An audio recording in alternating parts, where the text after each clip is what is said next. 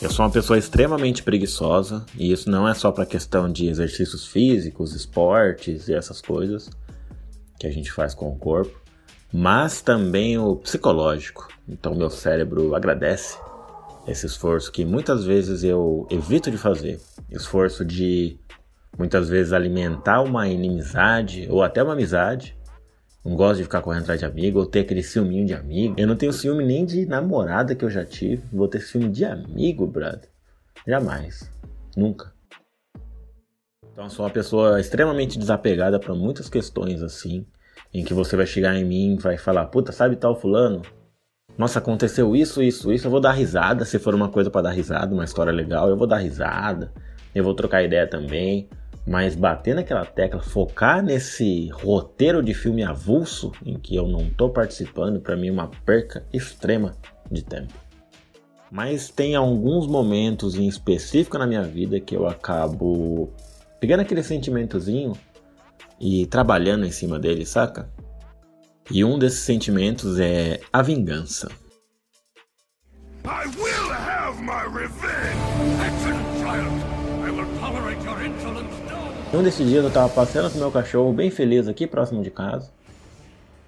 E acontece que eu dou um rolê muito rolezinho com ele, só pra ele dar umas cagadas na, na calçada.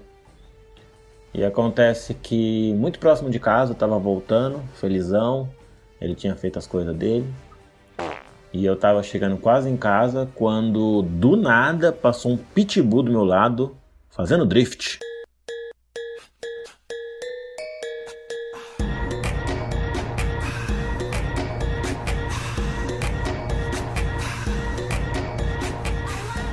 Acredite ou não, o Pitbull passou do meu lado. Sabe aquele momento que você chama seu cachorro, que ele vem derrapando no piso? O Pitbull fez isso, mas no asfalto. Nesse momento eu congelei, que eu tava com meu cachorro, meu cachorro é uma vira-latinha pequenininha. Não é pequeno, é um porte médio para pequeno.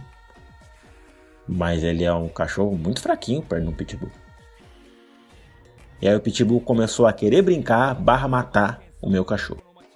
Eu sabia que ele estava brincando, na verdade ela, porque é uma fêmea.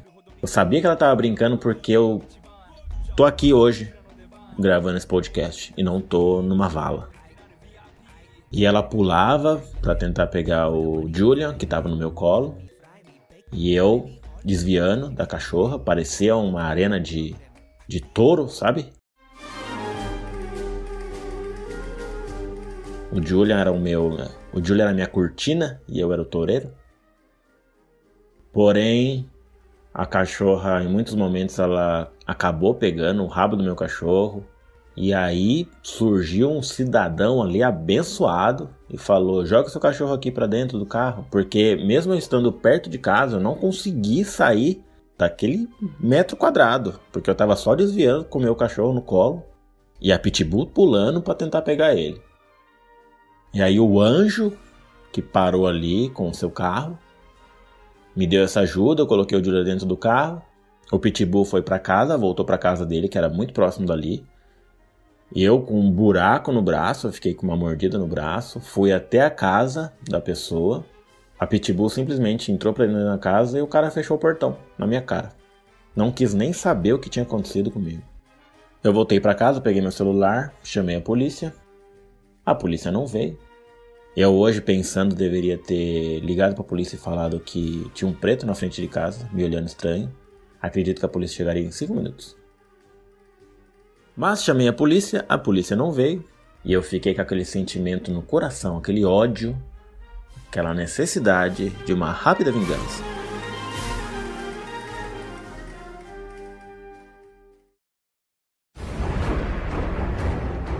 Essa vingança aconteceu num dia que eu tava voltando de uma corrida noturna, a rua estava praticamente deserta. Eu entrei para dentro de casa, no quintal tinha uma pá que estava com todos os cocôs de um cachorro que eu tenho dentro de casa. O nome dele é Clayton. E ele não faz cocô na rua, ele só faz no quintal de casa. Minha mãe colocou na pá para jogar no lixo depois. Eu coloquei simplesmente em um saco, fui na frente da casa do cara e joguei na frente do portão da casa dele. Acontece que o Cleitão, ele comeu bastante coisa naquele dia e tinha bastante coisa naquela pazinha. Com isso, o Cleitão me ajudou a ter a minha a minha deliciosa vingança. Obrigado, Cleiton.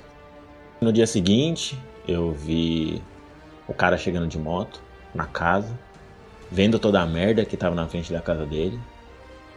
Ficou um pouco puto, limpou e a vida seguiu. Eu não estraguei a vida do cara. Eu não quis assassinar sua cachorra. Eu não quis assassinar o cidadão. Eu não apedrejei a casa dele. Eu não pichei a parede dele escrevendo filha de uma puta. Ou segura sua cachorra em casa, seu desgraçado. Mas eu tive a minha vingança. Ele teve o seu troco.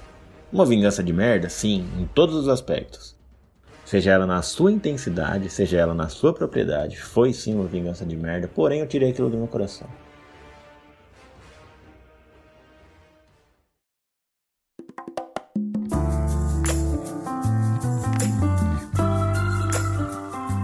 Então é isso, essa foi a história de hoje, essa é a dica de hoje, a lição, essa é a moral da história.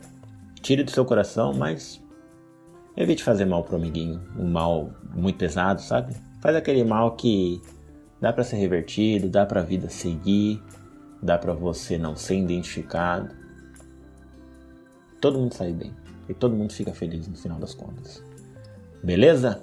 Então, espero que você tenha gostado do podcast. Caso você queira ser um apoiador, jogar uma moeda aí pra nós, tem um PicPay aí na descrição do episódio. E caso você queira também patrocinar o meu pod, mande um e-mail pra gente.